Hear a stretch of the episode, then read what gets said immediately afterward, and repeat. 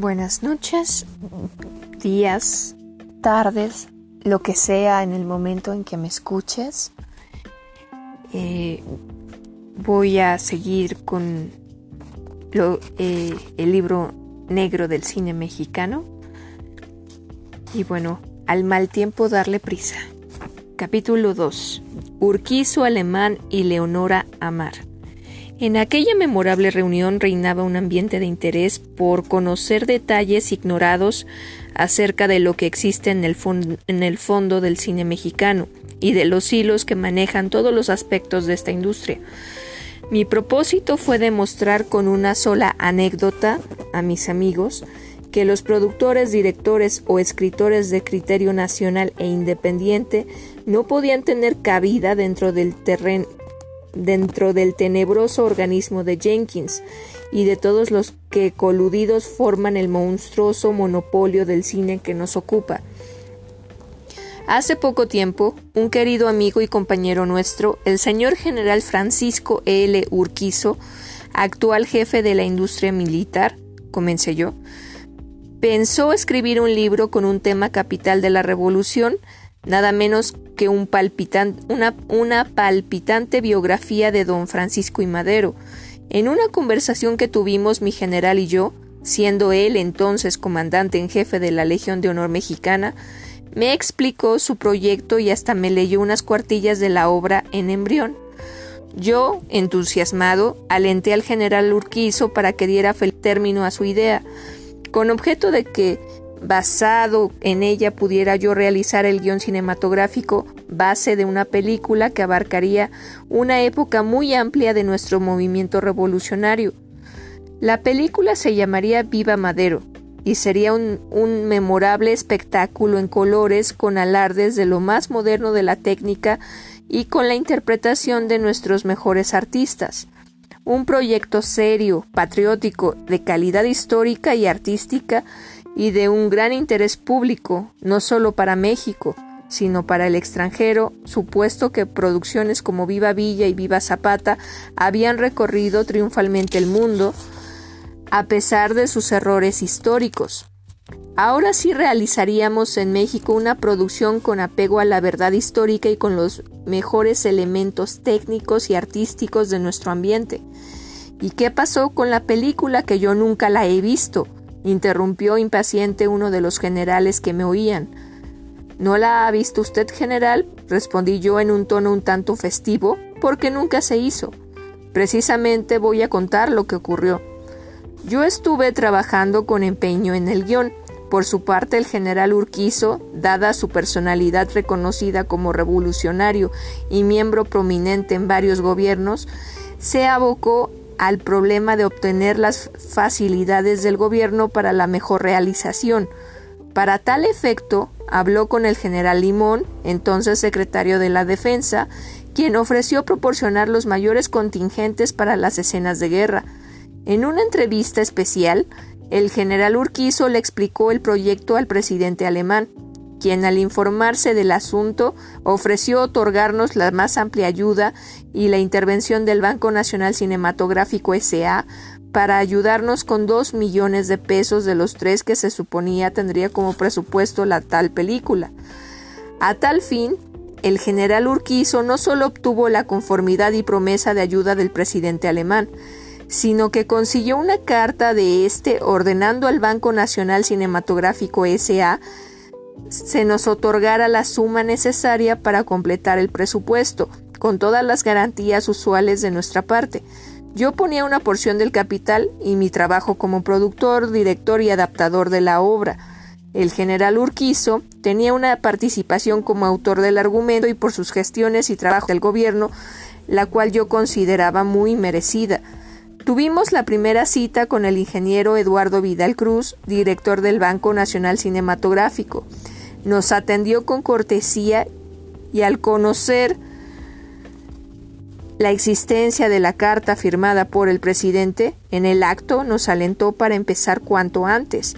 Solo es necesario de mi parte hacer una gestión, nos dijo el ingeniero Vidal Cruz.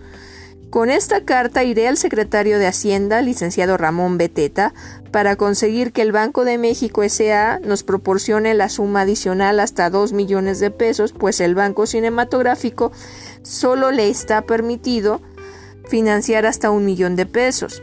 Pero con esta orden del presidente no habrá ninguna dificultad. Todo parecía ir viento en popa.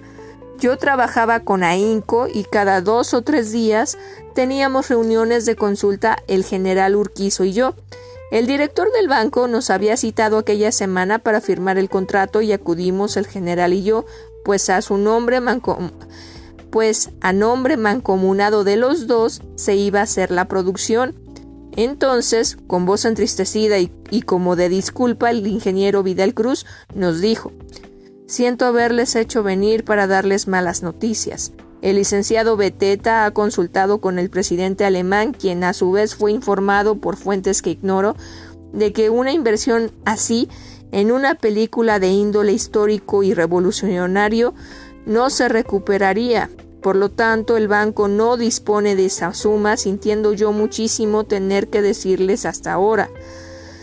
Así nos dijo en forma clara y definitiva el ingeniero Vidal Cruz, añadiendo de modo confidencial que le había sugerido no distrajera un centavo del que le habían sugerido no distrajera un centavo del banco en nuestro proyecto. El general Urquizo y yo salimos desconcertados. Yo, acostumbrado a, este, a estos golpes que suponía venían del monopolio, cuyos dirigentes fueron informados por el licenciado Beteta, y al ver mi nombre conectado con la empresa de Viva Madero, la opinión fue desalentadora y adversa. Unos días más tarde supimos que el primer millón se había destinado a financiar en casi su totalidad la película Curvas Peligrosas de Leonora Amar. Tan peligrosas eran realmente esas curvas que ponían los precarios recursos de un banco a disposición de la artista recomendada, en un 80% del efectivo que nos dijo el, el el gerente se podía disponer por el momento. Cuando yo terminé estas relación a mis amigos, los comentarios de los militares y civiles fueron diversos. Algunos aún reponían incrédulos. No es posible que el gobierno rehúse su ayuda a una película consagrada a honrar a Madero, padre de, padre de la revolución. Cuando dinero de la nación cuando dinero de la nación se invierte en hacer tanto churro, dijo un divisionario muy sensato. Otro agregó, debería presentarse una petición firmada por todos los viejos revolucionarios y apoyada por intelectuales de filiación revolucionaria reconocida, para que ese proyecto no quede dormido, opinó entonces el exministro de Relaciones del señor Carranza, añadiendo con énfasis y ademanes enérgicos, y usted, Mayor Contreras Torres no desmaye en su propósito de denuncia en contra de Jenkins y su camarilla. Yo le puedo proporcionar datos verídicos y fidedignos acerca de William Oscar Jenkins desde 1919 cuando puso en un aprieto gravísimo el gobierno del señor Carranza y estuvo a punto de ser invadido México por culpa de este extranjero pernicioso. A mí me consta, dijo un general sonorense, cuya franqueza ha sido proverbial siempre, amigo íntimo que fue de Calles, Obregón y de la Huerta, y combatiente distinguido en batallas de la, Revolución, que Abelardo, de quien soy viejo y gran amigo, trató de acabar con Jenkins. Primero, cuando fue presidente de la República, lo echó aplicándole el artículo 33 por contrabandista y extranjero pernicioso. Después, ahora que se han dado el agarrón por controlar el cine, el gobierno desamparó a Belardo y con su indiferencia casi le obligó a vender los cines por una porquería. Primero quise contestar al general exministro de Carranza y le repuse Deme usted esos datos, mi general, que algún día nos serán muy útiles para combatir el crecimiento y la inmoralidad de Jenkins en todos los sectores industriales y comerciales del país. Yo he denunciado públicamente al señor Jenkins no por antipatía personal ni mucho menos, ni mucho menos porque sea norteamericano, sino porque su actuación y sus procedimientos en los negocios son altamente perjudiciales a la ética comercial de México y a nuestra juventud. Después añadí, dirigiéndome al otro divisionario, entusiasta del general Rodríguez, en términos comedidos y cordiales. En cuanto al señor expresidente Abelardo L. Rodríguez, su actuación dentro del negocio del cine se concretó a ser estrictamente comercial. En ella no puso ninguna, ningún ideal, ningún entusiasmo revolucionario, lo cual no es un comerciante al uso, pero siendo como fue don Abelardo un hombre de la revolución, lo lógico era esperar de él algún destello por el mejoramiento social de la industria y de alguna vez favorecer la filmación de un tema revolucionario.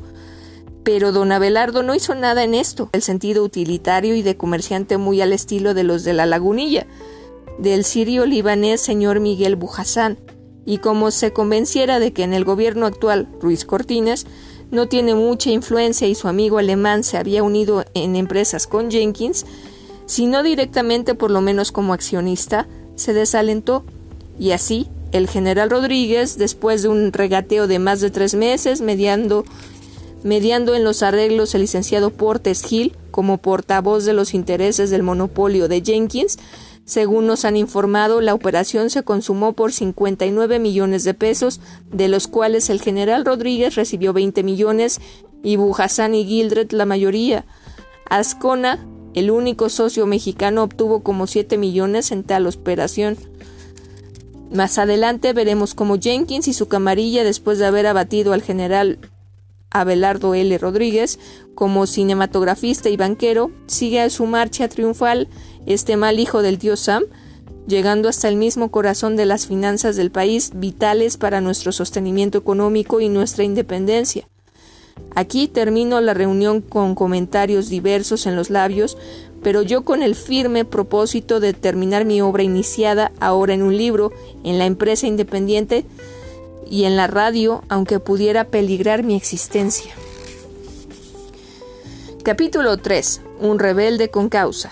En una sociedad como la nuestra es frecuente que un grupo de individuos, por el solo hecho de estar mejor preparados para el trato en los negocios, con mayor conocimiento de las leyes y sobre todo con mayores influencias oficiales, intenta tomar ventaja sobre el ciudadano que sin estos atributos o falto de influencias quiere desenvolverse en los más en las mismas actividades que el grupo de, privilegiados que menciono.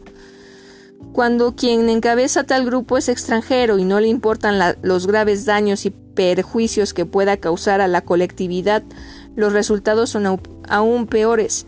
La Revolución Mexicana, en, en, su programa fundamental y en las leyes provenientes de nuestro victorioso movimiento armado, culminó en la Constitución de 1917, promulgada en Querétaro con todo el apoyo moral, oficial y bélico del ilustre patriota don Venustiano Carranza.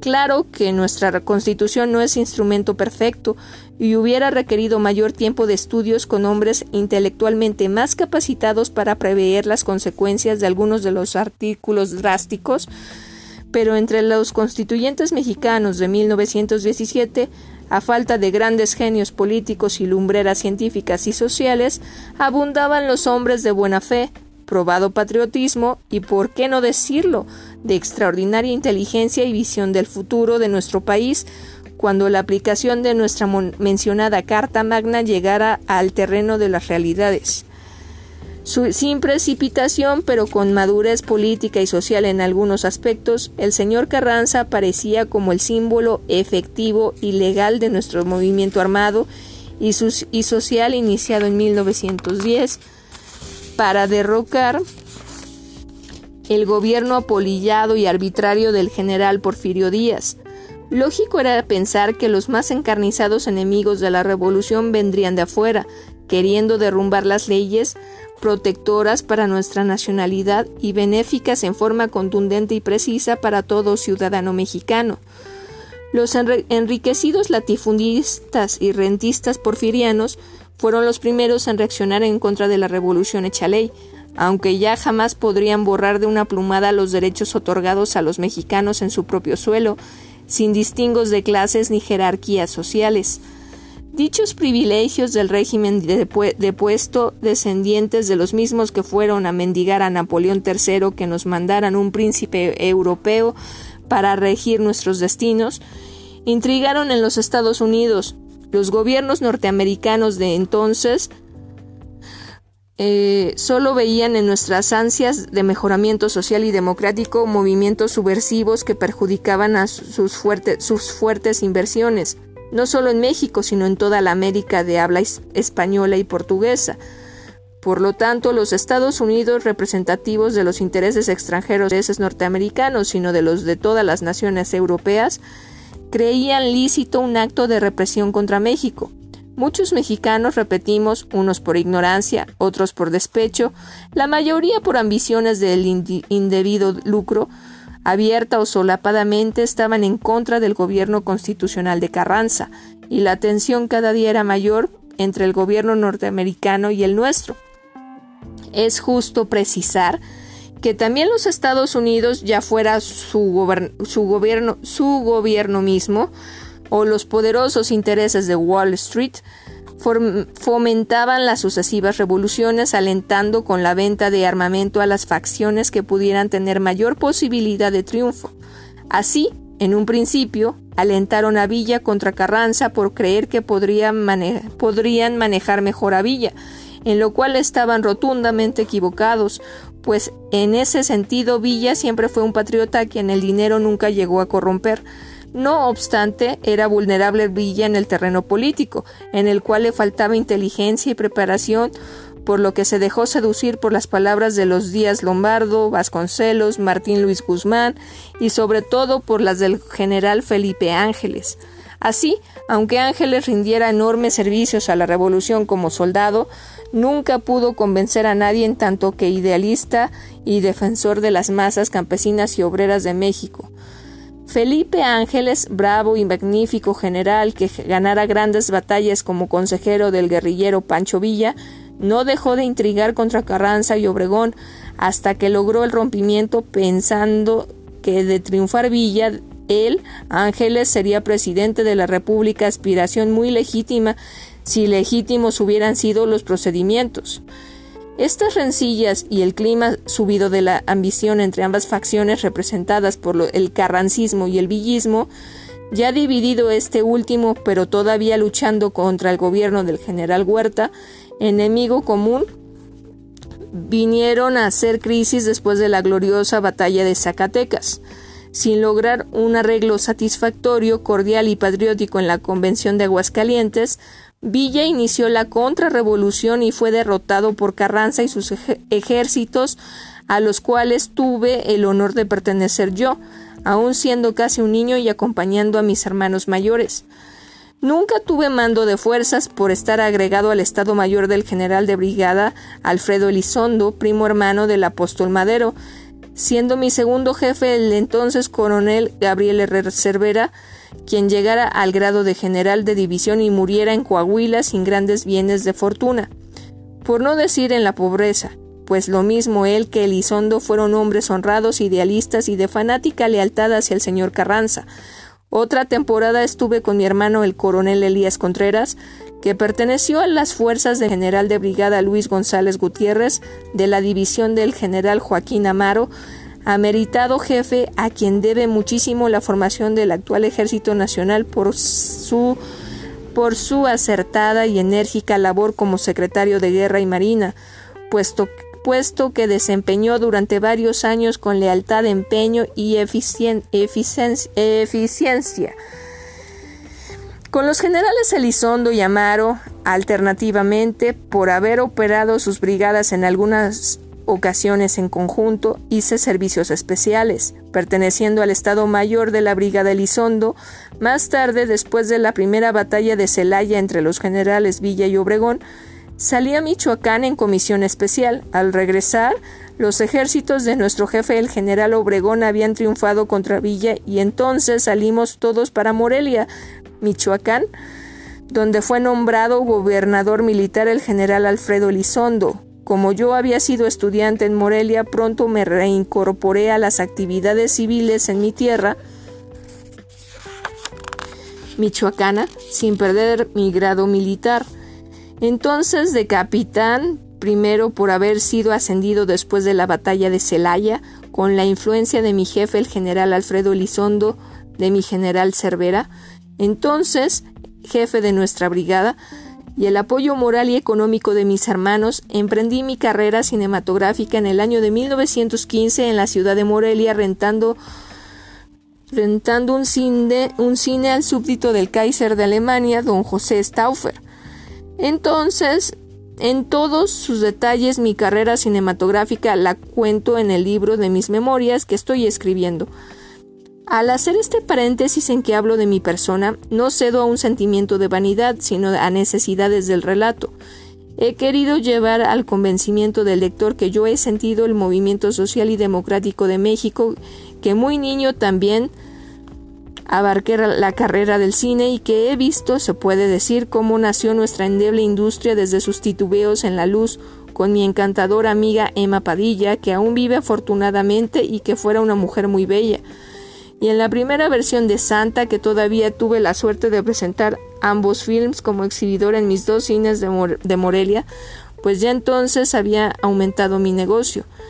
Mis devociones han sido pues la revolución y el cine mexicano. A defender a ambas con mi modesto esfuerzo he dedicado toda mi vida.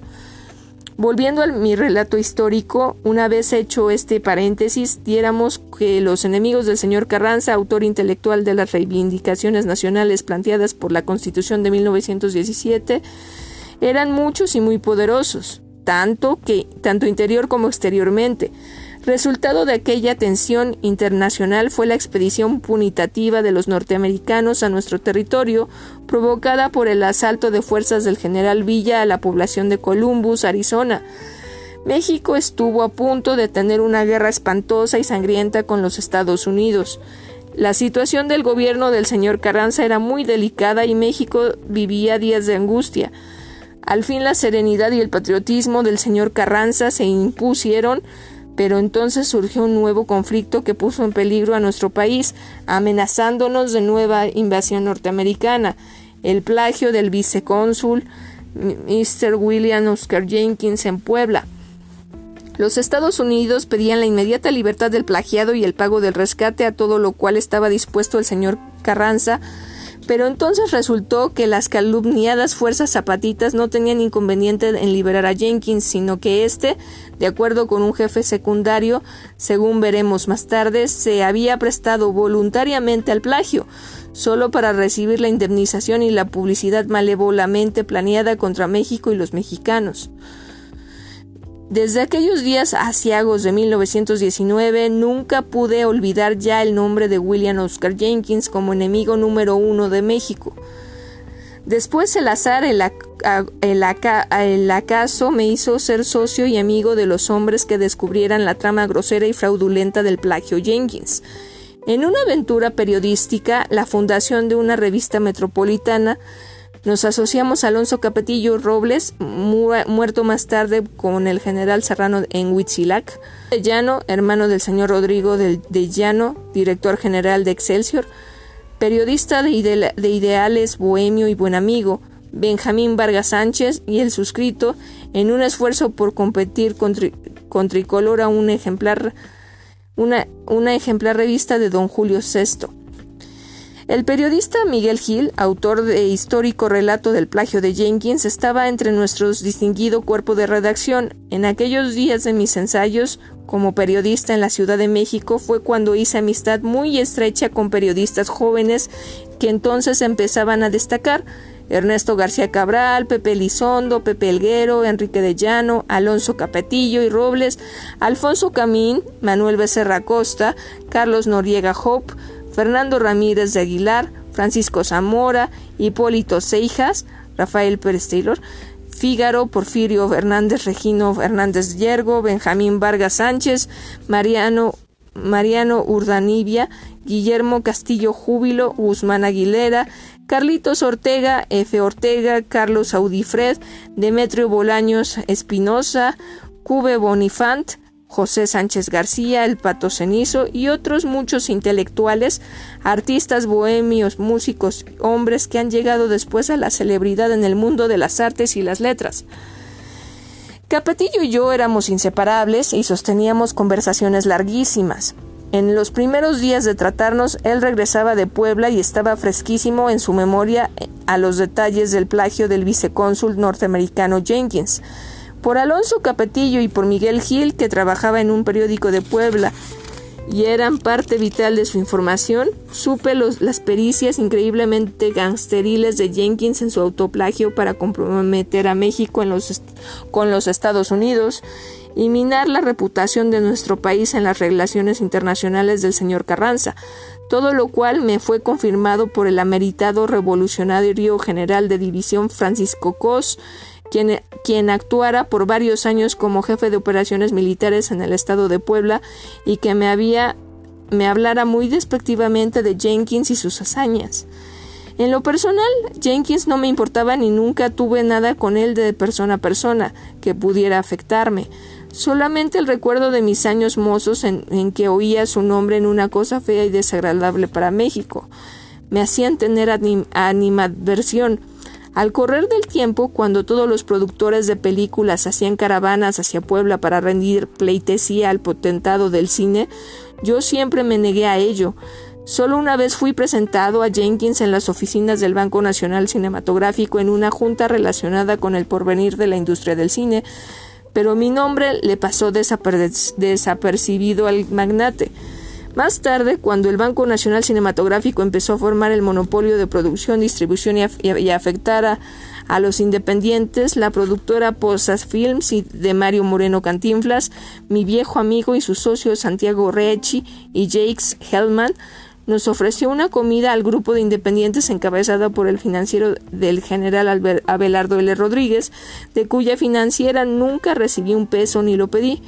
En dicha comida se pretendía discutir en qué forma defenderíamos nuestra, nuestra autonomía contra los procedimientos al parecer arbitrarios del licenciado Garduño, director del Banco Nacional Cinematográfico, a quien mostrara al principio un plan y finalmente adoptará otro de acuerdo con instrucciones recibidas del gobierno del presidente Ruiz Cortines. En esa ocasión estuvimos esperando la presencia del señor Manuel Espinosa, quien se decía apoyaría el movimiento independiente, lo cual yo con escepticismo llegué a creer. Todo era una manipulación en el cine para ver quién se, se llevaba la mejor parte, el monopolio de Jenkins o el banco. Y claro, triunfó Jenkins por controlar la mayoría de los, de los productores que finalmente controlaron la política de dicho banco. Ese día de la reunión, como he dicho, esperamos al señor Espinosa en los salones de espera del, club, del club de banqueros, lugar de la cita. Para entonces yo llevaba unos 10 años exponiéndome públicamente y con discreción para no ser mal, para no mal, malquistarme en los gobiernos que lo apoyaban. La política sucia y monopolista de Jenkins y sus socios en el cine nacional, pero con gran sorpresa vimos que Espinosa y Jenkins ya habían comido y salían del restaurante del Club de Banqueros, donde nosotros tendríamos la comida. Estábamos sentados esperando Fernando de Fuentes, Aurelio García Lleves, Gonzalo Elvira, Santiago Reachi y otros productores del grupo independiente cuando se presentó intempestivamente Jenkins con Espinosa. Jenkins no me conocía o no me recordaba y entonces el señor Espinosa, con quien a pesar de todo he conservado una respetuosa amistad por ser hombre caballeroso en su trato personal, aunque no en su política comercial, hizo las presentaciones. Don Guillermo, le presento al señor Miguel Contreras Torres, dijo Espinosa a Jenkins, mientras Manuel extendía la mano para saludarme. Jenkins se llevó las, manos, las manos a la cabeza y entre serio y broma exclamó con sorpresa aunque sin grosería. Contreras Torres, mi mortal enemigo. No de usted, señor Jenkins, le contesté con, con serenidad, sino del monopolio del cine. Acá esto, replicó Jenkins riéndose y señalando a Espinosa, la conversación se fue por otros rumbos. Fernando de Fuentes intervino diplomáticamente desviando la conversación y preguntando alguna cosa a Jenkins que éste tuvo que contestar por lo que el asunto no pasó de allí. Espinosa y Jenkins se despidieron de nosotros unos minutos después y Jenkins me aprestó la mano aparentemente sin rencor. Adiós, señor Contreras Torres, me dijo. Adiós, señor Jenkins, contesté yo correspondiendo a la despedida. Desde entonces no le he vuelto a ver. Meses después, que aquí aparecerá oportunamente la actitud del general Abelardo L. Rodríguez, quien al vender sus negocios cinematográficos en su totalidad al grupo de Jenkins, dejó desamparado el último baluarte del cine independiente mexicano, aunque se, se comentará entre el gremio que no sabíamos quién ejercía, ejercía métodos más coactivos, si Bujasán representando los negocios del general Rodríguez o Alarcón y Espinosa representando los negocios de Jenkins. De todas maneras, la conducta del general Abelardo Rodríguez como hombre salido de la revolución y enemigo de Jenkins por años la claudicación de todo un expresidente de la República ante el dinero del mismo extranjero pernicioso el cual expulsara de México en otro tiempo, me produjo un desaliento moral muy grande y una vehemente indignación contra como revolucionario. No pude menos que exponer públicamente mi opinión al respecto. Ya antes había vendido al mejor postor los aventureros hermanos Samuel y Oscar Granat sus tres cines a Jenkins y sus socios, pero los Granat eran y son simples mercaderes, sin ningún antecedente, salvo que vinieron a México, a México con sus tíos y empezaron barriendo el antiguo Salón Rojo, donde yo los conocí. Siguiendo como porteros de los cines de su tío Bernardo y Jacobo Granat hasta disfrutar de una fortuna de millones de pesos, regateando, escamoteando y quedándose con el dinero de los productores mexicanos. Cuando se verificó el contrato entre los Granat y Alarcón y Espinosa para el traspaso de los cines de ambos hermanos, por el cual recibieron estos una cantidad de 8 millones de pesos, los Granat adeudaban a mi empresa 40 mil pesos y contrato incumplido por dos películas. Y si los hermanos Granat no cumplieron dichas obligaciones para conmigo, también Alarcón rehusó cumplirlas por su parte. Lo mismo hicieron con otros productores independientes los mencionados hermanos Granat, quienes se fueron sin pagar y ahora son funcionarios importantes con la misma empresa de Alarcón y consejeros de este, disfrutando del dinero extraído con malas artes a luchadores del cine mexicano al amparo de Alarcón que lo sabe. El caso del general Abelardo L. Rodríguez es diferente. El señor general Rodríguez ha sido presidente provisional de México, hombre de las confianzas de los generales Obregón y Calles.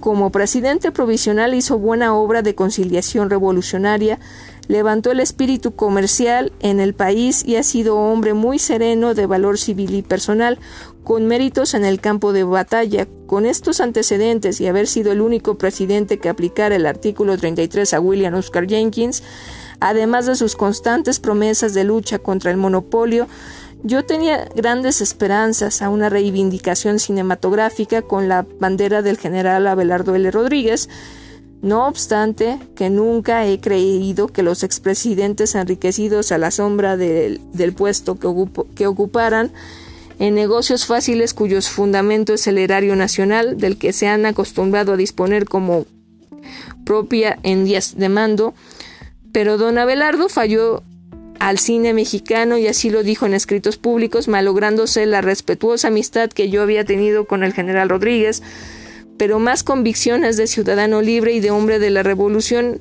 estuvieron por encima de toda amistad particular y de ligas comerciales. Justo es decir también que don Abelardo se sintió abandonado y a su vez hasta traicionado, primero por su íntimo amigo el presidente alemán, quien le brindara todo su apoyo al principio y después se entregara en brazos de Jenkins, y por último por la decidida y malintencionada indiferencia del presidente Ruiz Cortines para sostener la desleal competencia que Jenkins le hacía le hacía a Rodríguez. Este ofreció varias veces sus cines, sus distribuidoras, su estudio y laboratorios al Banco Nacional Cinematográfico.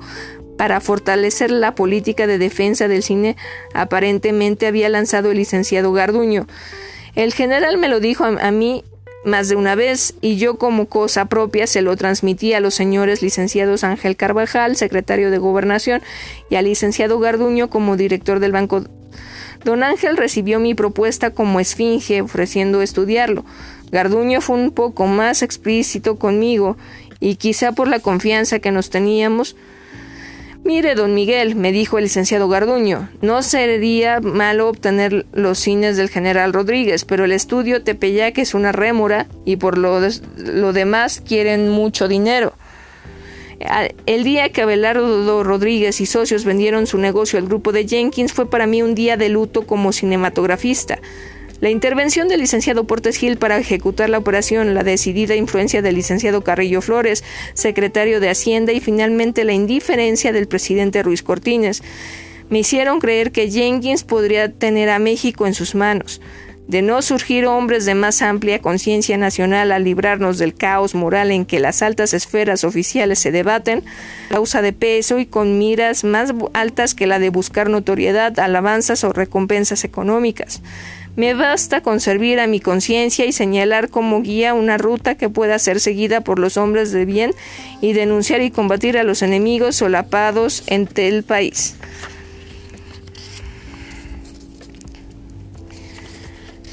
Capítulo 4. Jenkins se amarra al arcón se descara. Aquí me voy a quedar